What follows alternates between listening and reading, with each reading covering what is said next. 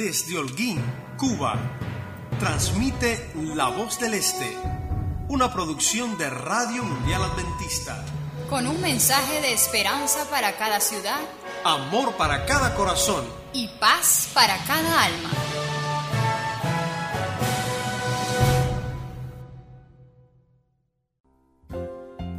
¿Qué tal amigo o amiga que me escuchas?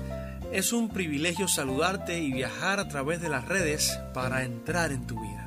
Queremos compartir contigo y ofrecerte un espacio interactivo en el que participes y ganes. Somos la voz del Este, la voz de todos.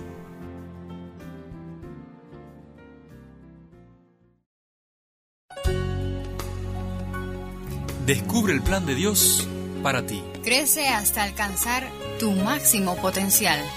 Siembra semillas que beneficien a otros. Influye sobre aquellos que te siguen y condúcelos al éxito. Tú puedes ser de los jóvenes que guían.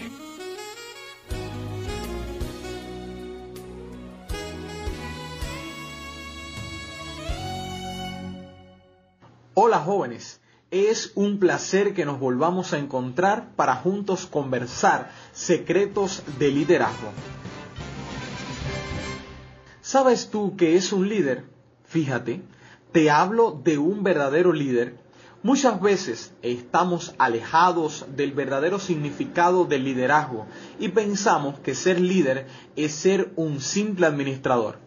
Es decir, una persona que se encarga de dar órdenes, de organizar alguna actividad que tiene algún cargo en la iglesia o simplemente sabe cómo se hacen algunas cosas en el templo, pero eso no te convierte necesariamente en líder. De paso, te comento que existen algunos mitos que han sido infundados en nuestra mente sobre el liderazgo. Uno de ellos es el mito de la posición, el cargo o la responsabilidad. Este es el peor de todos los conceptos erróneos acerca del liderazgo. Se piensa que todo el que tiene una responsabilidad o está al frente es líder. Pero esto no es cierto. Stanley Hufti afirmó, no es la posición lo que hace al líder, es el líder quien hace la posición. Naturalmente, suponemos que los que poseen conocimiento e inteligencia son líderes, pero eso no sucede de manera automática usted puede visitar cualquier universidad importante y conocer hombres de ciencias ocupados en la investigación y filósofos cuyo poder de raciocinio es tan alto que se sale de las gráficas, pero cuya capacidad para dirigir es tan baja que ni siquiera se registra en las gráficas. El cociente intelectual no necesariamente equivale al liderazgo. El verdadero liderazgo no puede ser otorgado, nombrado ni asignado, solo procede de la influencia y ésta no puede imponerse, debe ser ganada. Un concepto que me gusta mucho sobre el liderazgo es aquel que plantea que el líder es aquel que no solo debe ir al frente, sino que también debe tener gente que intencionadamente viene detrás de él, sigue su dirección y actúa sobre la base de su misión date cuenta de los puntos fundamentales. Tiene gente que lo sigue con intención y que actúa sobre la base de su visión. Dicho de forma más clara y precisa, la verdadera medida del liderazgo es la influencia, nada más y nada menos. Si usted no tiene influencia, nunca podrá dirigir a otros. El que se cree líder y no tiene seguidores solo está dando un paseo. Si usted no puede influir en otros, estos no lo seguirán. Y si ellos no lo siguen, usted no es un líder. Esa es la ley de la influencia dicho en su libro 21 leyes irrefutables del liderazgo de John Maxwell.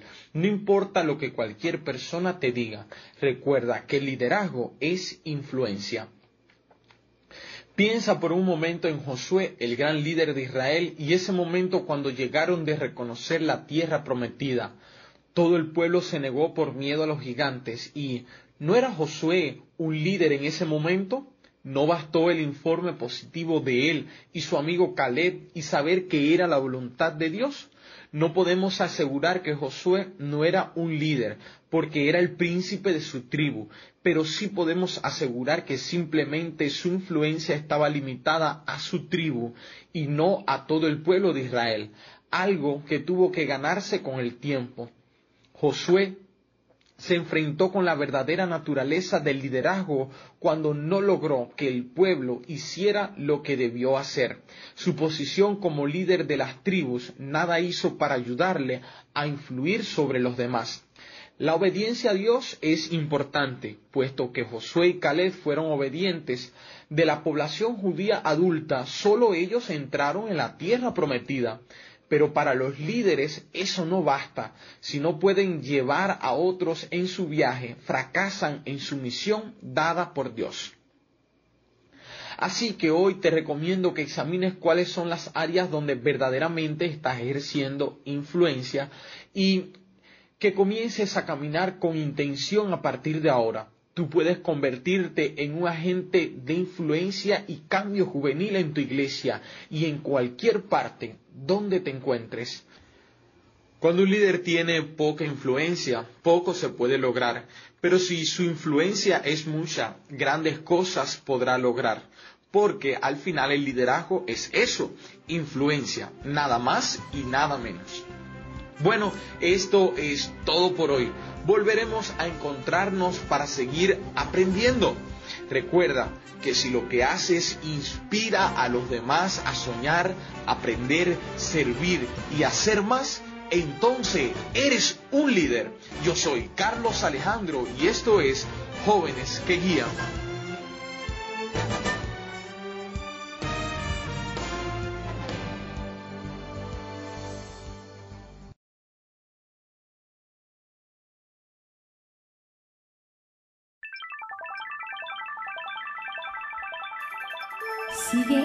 Paso a paso. Desbloquea tu corazón. Desliza tu dedo. Presiona Internet y redes. Y asegúrate que tengas conexión bíblica. Hola, querida amiga. Hola, mi fiel amigo. Qué placer volvernos a encontrar contigo. Nosotros aguardábamos ansiosamente esta cita. ¿Y tú? ¿Ya estás listo para iniciar la mejor experiencia en la red con Jesús? Prepara tu corazón porque ya comienza Conexión Bíblica.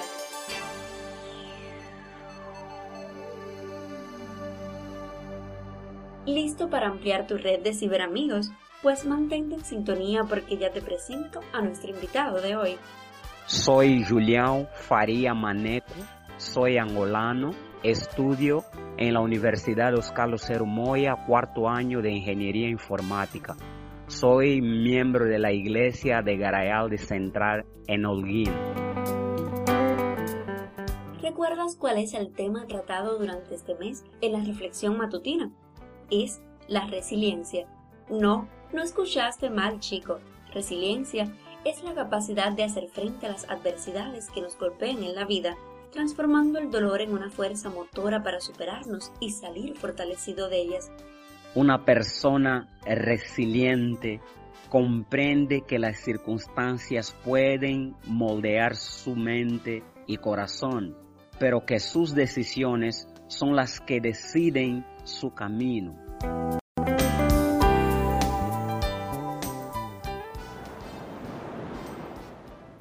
Sentí cómo, de repente, mi cabeza chocaba contra algo duro y.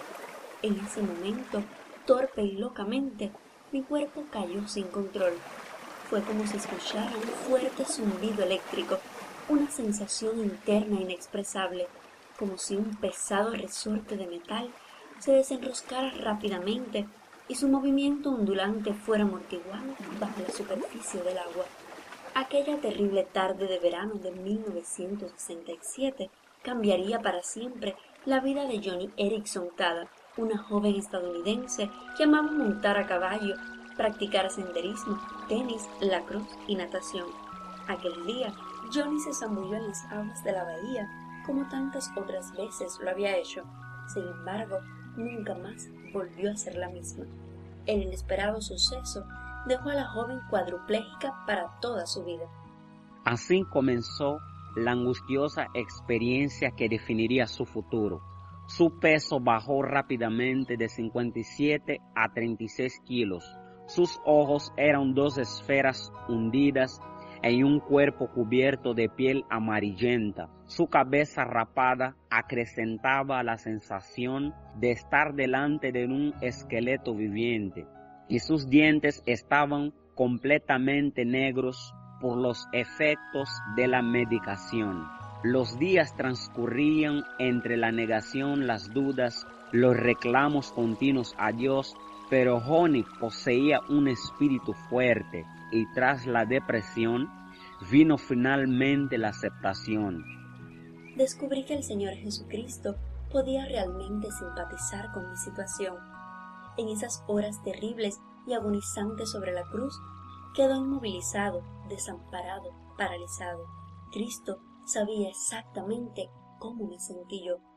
Cuando comprendí la perspectiva de la vida eterna, todo mi problema acerca de vivir en una silla de ruedas se volvió algo trivial. Si mi cuerpo fuera curado de repente de forma milagrosa, estaría sobre mis pies treinta o cuarenta años más, y luego moriría. Pero, desde el punto de vista de la eternidad, mi cuerpo es solo un parpadeo en el espacio de tiempo, que es el para siempre. La esperanza bendita de salvación llenó nuevamente de gozo el corazón de la joven y el Dios de las misericordias puso un nuevo sueño en su corazón. Aprendió a sostener un pincel con sus dientes, se incorporó a la universidad y en 1979 fundó una organización cristiana con alcance mundial dedicada a ayudar a personas con discapacidad en todo el mundo. Dios transformó una terrible tragedia en un instrumento de salvación para ella y para miles de personas. La resiliencia, querido amigo, es más que un concepto, es la realidad latente de aquel que se entrega con fe a los designios del Omnipotente porque yo sé los pensamientos que tengo acerca de vosotros, dice Jehová, pensamientos de paz y no de mal, para darles un futuro y una esperanza. Jeremías 29:11. Hoy queremos compartir contigo los siete hábitos de la persona resiliente. Sé consciente de tus potencialidades y limitaciones Trazarse metas no solo está relacionado con tus necesidades y sueños, sino también con los recursos de los que disponen para conseguirlas. Sé creativo. Albert Einstein escribió, en momentos de crisis, la imaginación es más importante que el conocimiento. Asume las dificultades como una oportunidad para crecer. Las crisis son oportunidades para generar cambios madurar espiritualmente y crecer en todos los sentidos. Sé paciente. No pierdas el asombro por lo cotidiano. Albert Einstein también dijo, Existen dos formas de ver la vida. Una es creer que no existen los milagros, la otra es creer que todo es un milagro. Rodéate de personas que tengan una actitud positiva. No intentes controlar las situaciones, sino tus emociones. Recuerda lo que dice el proverbio. Hasta el necio, cuando calla, pasa por sabio. Finalmente, sé flexible ante los cambios. A pesar de que las personas resilientes saben perfectamente qué quieren lograr en la vida, también tienen la suficiente flexibilidad como para adaptar sus planes y cambiar sus metas cuando es necesario. El erudito estadounidense Reynold Neighbor escribió, Señor, concédeme serenidad para aceptar todo aquello que no puedo cambiar, fortaleza para cambiar lo que soy capaz de cambiar y sabiduría para entender la diferencia. Tuitazo del día porque de lo que está en tu corazón hablan tus redes. Dime de qué publicas y te diré quién eres. Hoy en el tutazo del día le compartimos este hermoso poema de Amado Nervo. Muy cerca de mi ocaso, yo te bendigo vida, porque nunca me diste ni esperanza fallida, ni trabajos injustos, ni pena inmerecida, porque veo al final de mi rudo camino que yo fui el arquitecto de mi propio destino, que si extraje las mieles o la hiel de las cosas, fue porque en ellas puse hiel o mieles sabrosas, cuando planté rosales, coseché siempre rosas. Cierto, a mis lozanías va a seguir el invierno, mas tú no me dijiste que mayo fuese eterno. Amé, fui amado, el sol acarició mi faz. Vida, nada me debes, vida, estamos en paz. Te invito a direccionar tus pasos tras las huellas del humilde Nazareno. Inunda hoy las redes sociales bajo el slogan Sus huellas sigo. Y ya querido joven, ha llegado el esperado momento del reto de la semana. Agradecemos de manera muy especial a cada joven que tuvo la dedicación de realizar el reto y compartirlo con nosotros. Estamos más que felices en Conexión Bíblica por contar con tu participación.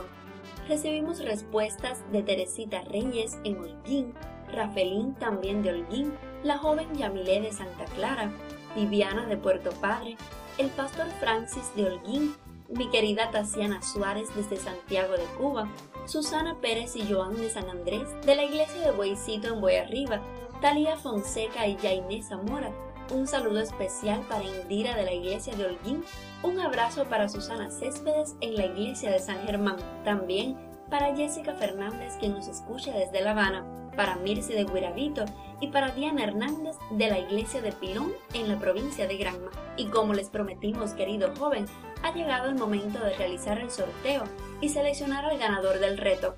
¿Todos listos?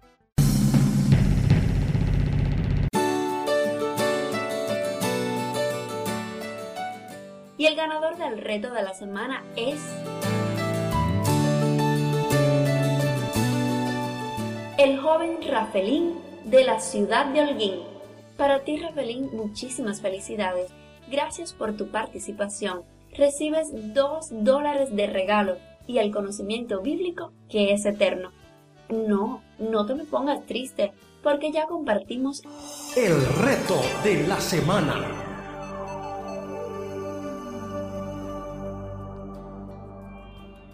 En esta ocasión debes responder a cuál tribu pertenecían los hombres que no les fallaban ni a un cabello con una onda y cuántos eran.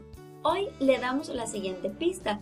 Todos estos hombres eran zurdos. Una vez que hayas identificado la tribu, debes responder mediante tu Biblia con qué animal lo comparó Israel en su lecho de muerte.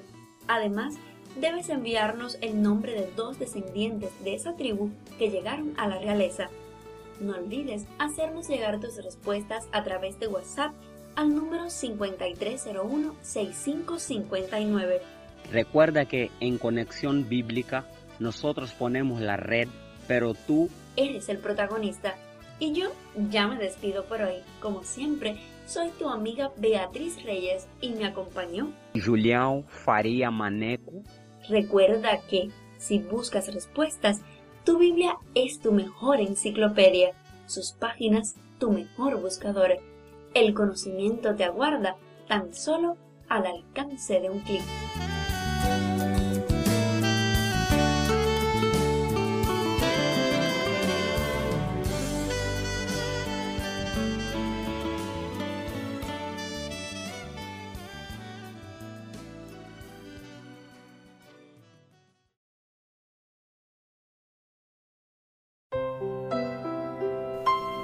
A solas con Dios.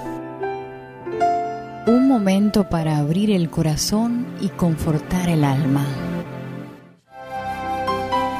Porque al Dios que escucha, recompensa siempre a todo el que lo busca.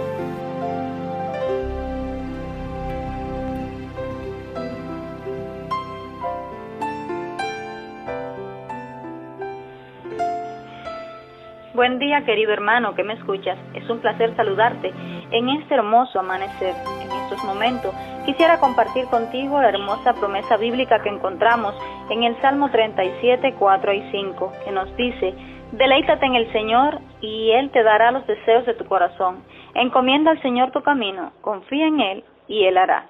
Es maravilloso que podamos compartir juntos los puntos de oración en esta mañana. El de hoy, y más importante para nosotros como padres, es este punto en el cual estaremos intercediendo por nuestros hijos. Que el Señor nos ayude a cada día ser una influencia positiva en la vida de nuestros hijos, tanto física, emocional, intelectual como espiritual. En estos momentos te invito a que juntos intercedamos delante de nuestro Dios por su vida. Querido Padre, gracias por esta oportunidad que nos das de como madres, como padres, interceder delante de ti por nuestros hijos. Gracias por el privilegio de darnos un nuevo amanecer cada mañana y gozar de tus bendiciones. En estos momentos estoy poniendo delante de ti a cada hijo de cada persona que me está escuchando en estos momentos y a cada padre, Señor, de manera muy en especial, para que nuestro proceder, nuestro comportarnos y nuestro actuar en esta vida sea una influencia, Señor, una influencia positiva para que nuestros hijos puedan ver en nosotros el ejemplo de Jesús, para que nuestros hijos, por nuestro caminar y nuestro andar contigo, ellos decidan también seguirte cada día, amarte y obedecerte, para que nuestros hogares brille la luz de Cristo Jesús y nuestros vecinos y todos aquellos que nos rodean puedan ver en nosotros y en nuestra familia el amor de Cristo reflejado en nosotros. Gracias mi Dios por escucharnos. En el nombre de Jesús. Amén. No quisiera dejar este maravilloso momento sin compartir contigo este pensamiento que nos dice, deja que el Dios de Daniel sea tu Dios en el cuarto de oración y Él será tu Dios en la cueva de los leones. Ha sido un placer compartir contigo. Que el Señor bendiga este día en tu vida.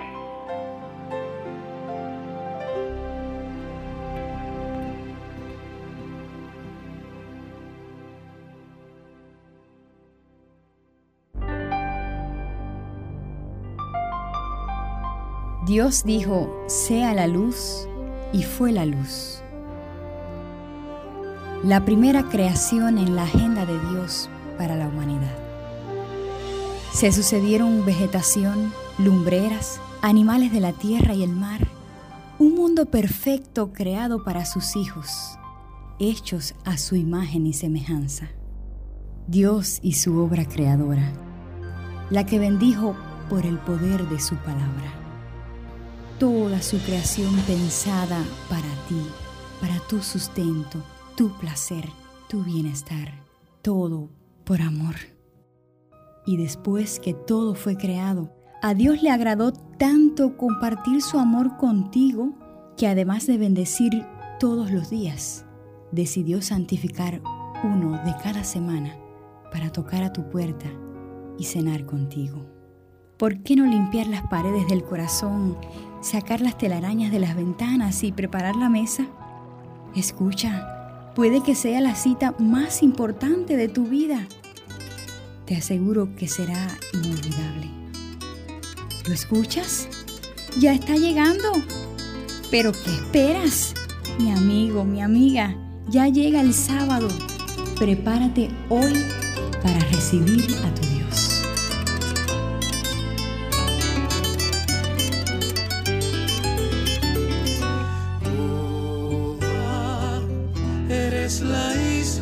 preciosa. Tu sol, tu arena y tu mar, cuán bellos son.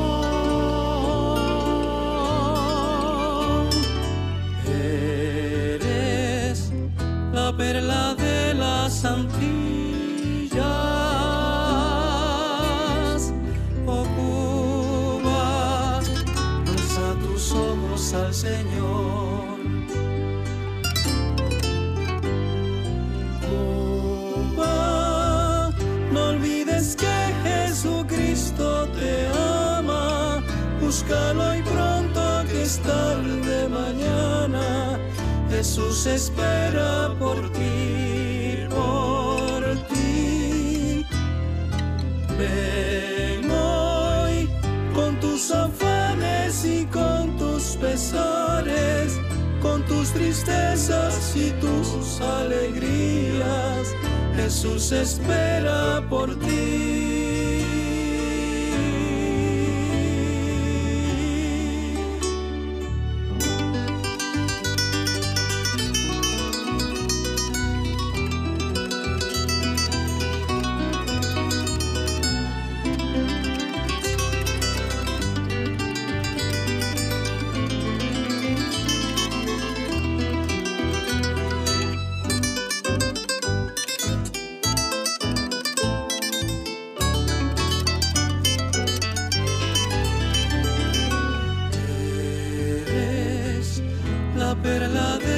las Oh Cuba, alza tus ojos al Señor. Cuba, no olvides que Jesucristo te ama. Búscalo y pronto que es tarde mañana. Jesús espera por ti.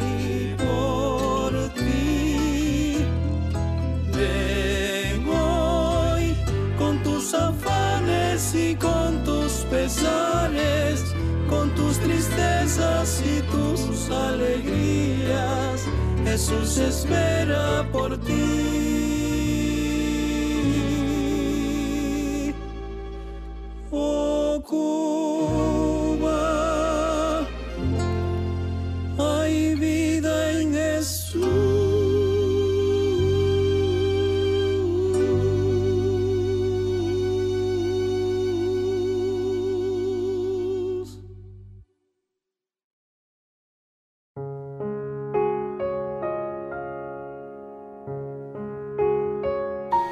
Porque yo sé muy bien los planes que tengo para ti, dice el Señor.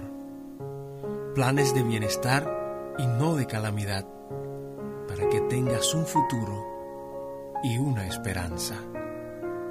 Porque Dios quiere hablarte, Porque Dios quiere bendecirte. porque Dios quiere darte Esperanza para hoy.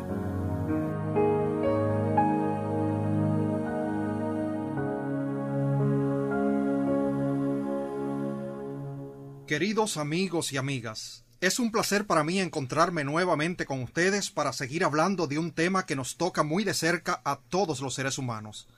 A la luz de la Biblia pudimos notar que Satanás es el principal causante de todas las miserias y calamidades que sufre la humanidad y que está detrás de todo lo malo que sucede. Pero también señalamos que muchas veces sufrimos como resultado de nuestras propias malas decisiones. Hoy hablaremos de una tercera fuente de sufrimiento. Muy a menudo el sufrimiento y el dolor llegan a personas inocentes como resultado de las malas acciones de otras personas. ¿Qué hacer cuando llega la prueba y la aflicción en forma cruel? Sin lugar a dudas puedes optar por diferentes alternativas. Llorar, angustiarte, desesperarte, y también puedes llenarte de quejas, odio, rencor y hasta culpar a Dios por permitir que te pasen cosas malas o simplemente dejar de creer en Él. Sin embargo, tienes la alternativa de poner tu vida en las manos de Dios y pedirle que te dé fortaleza para enfrentar la crisis. En el libro de Génesis se cuenta la historia de un joven que fue probado hasta lo sumo. Su nombre fue José. José fue el hijo favorito de Jacob porque le nació en su vejez, pero además porque era bondadoso y fiel. Sin embargo, la calidad de hijo favorito le trajo el desprecio de sus hermanos mayores quienes no podían hablarle pacíficamente. El primer gran problema que le vino encima surge precisamente como resultado de ese resentimiento y odio que se fue acumulando en el corazón de sus hermanos. Según Génesis 37, ocurrió en Dotán. José estaba feliz porque finalmente había encontrado a sus hermanos, después de una larga caminata, pero cuando se disponía a compartir con ellos las provisiones que amorosamente les llevaba, ellos lo tomaron con violencia, lo despojaron de su túnica de colores que le había regalado su padre y lo arrojaron en una cisterna. Y para colmo, se sentaron a comer mientras que José cansado, desconcertado y confundido, se hallaba en el fondo de aquella cisterna. El segundo gran problema llegó poco tiempo después ese mismo día. Sin poder salir de su asombro y desconcierto, José fue sacado de la cisterna, pero no para ser dejado en libertad, sino para ser vendido por la ridícula suma de veinte monedas de plata a una caravana de comerciantes que por allí pasaba. Tratemos de imaginar por un momento los sentimientos que habrá experimentado este jovencito de 17 años de edad mientras que lo conducían a un país extraño atado como un animal. Una angustia indescriptible ahogó su corazón al pensar en su padre y en su hermano pequeño, a quienes tal vez jamás volvería a abrazar. El futuro se abría delante de él tenebroso y aterrador. ¿Cuál sería la suerte que le esperaba?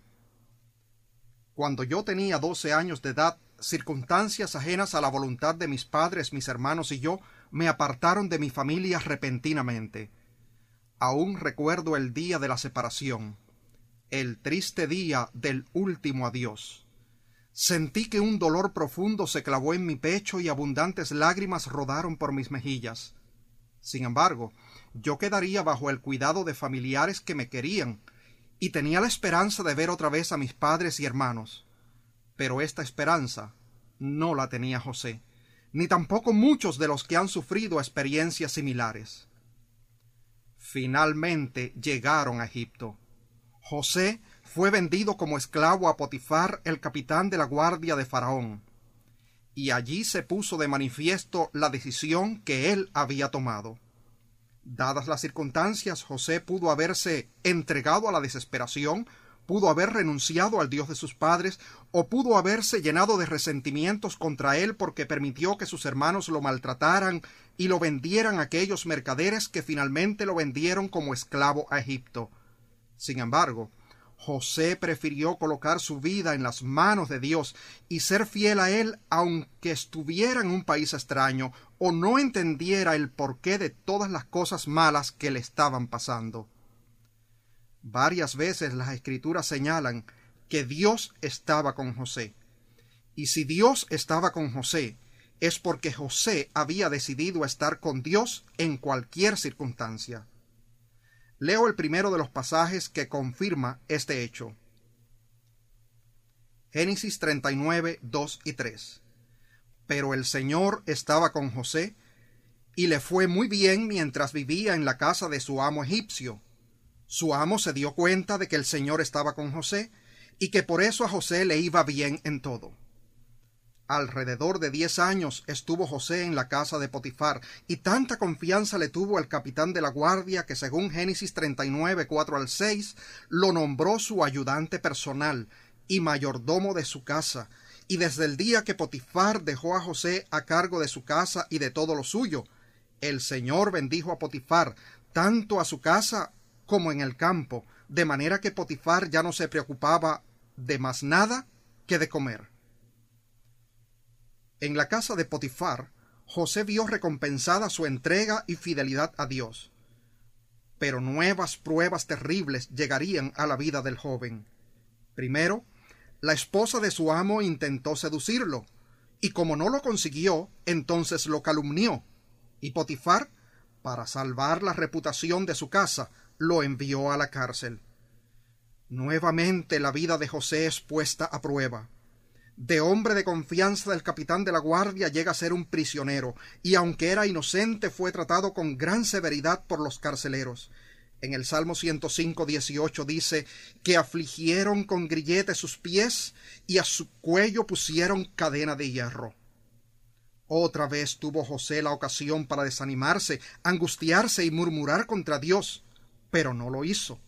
Su carácter resplandeció aún en la oscuridad del calabozo y con el correr del tiempo, otra vez por su fidelidad y buen carácter, es colocado en una posición de responsabilidad dentro de la prisión, de manera que el encargado de la cárcel no se preocupaba de nada de lo que estaba en sus manos, porque Jehová estaba con José, y en todo lo que hacía Jehová lo prosperaba.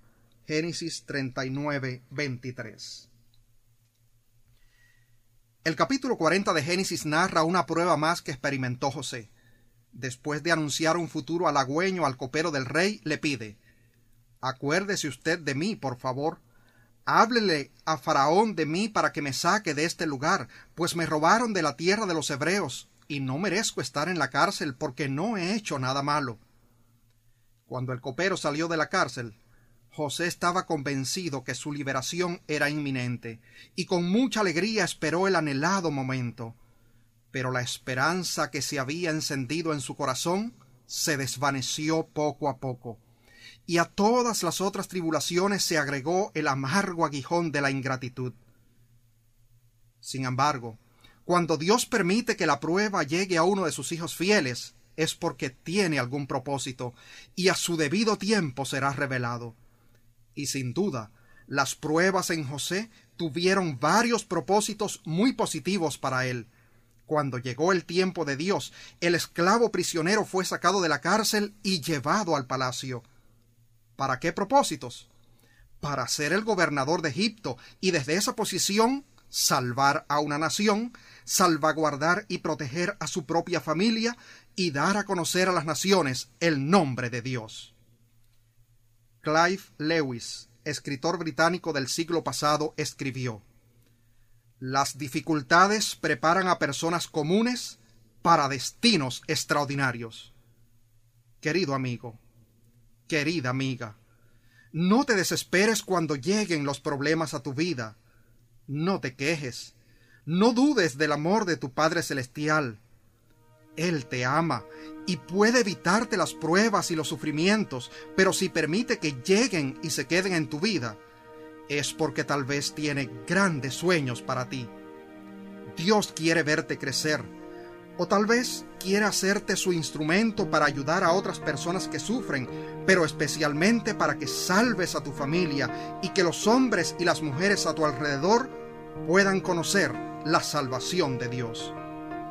Por eso, como José, decide ante toda prueba y en cualquier circunstancia poner tu vida en las manos de Dios y servirle fielmente a Él en las buenas y también en las malas.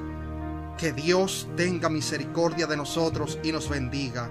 Haga resplandecer su rostro sobre nosotros para que sea conocido en la tierra tu camino y en todas las naciones tu salvación.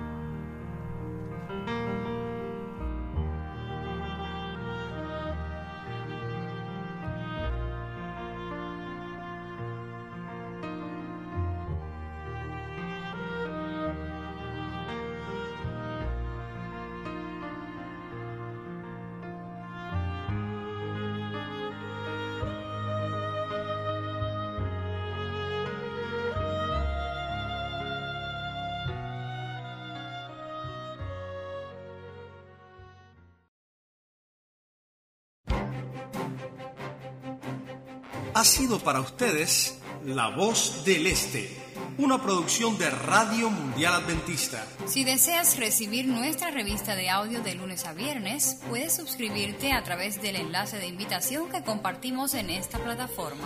Si deseas comunicarte con nosotros, puedes escribirnos a la siguiente dirección: vozdeleste@gmail.com.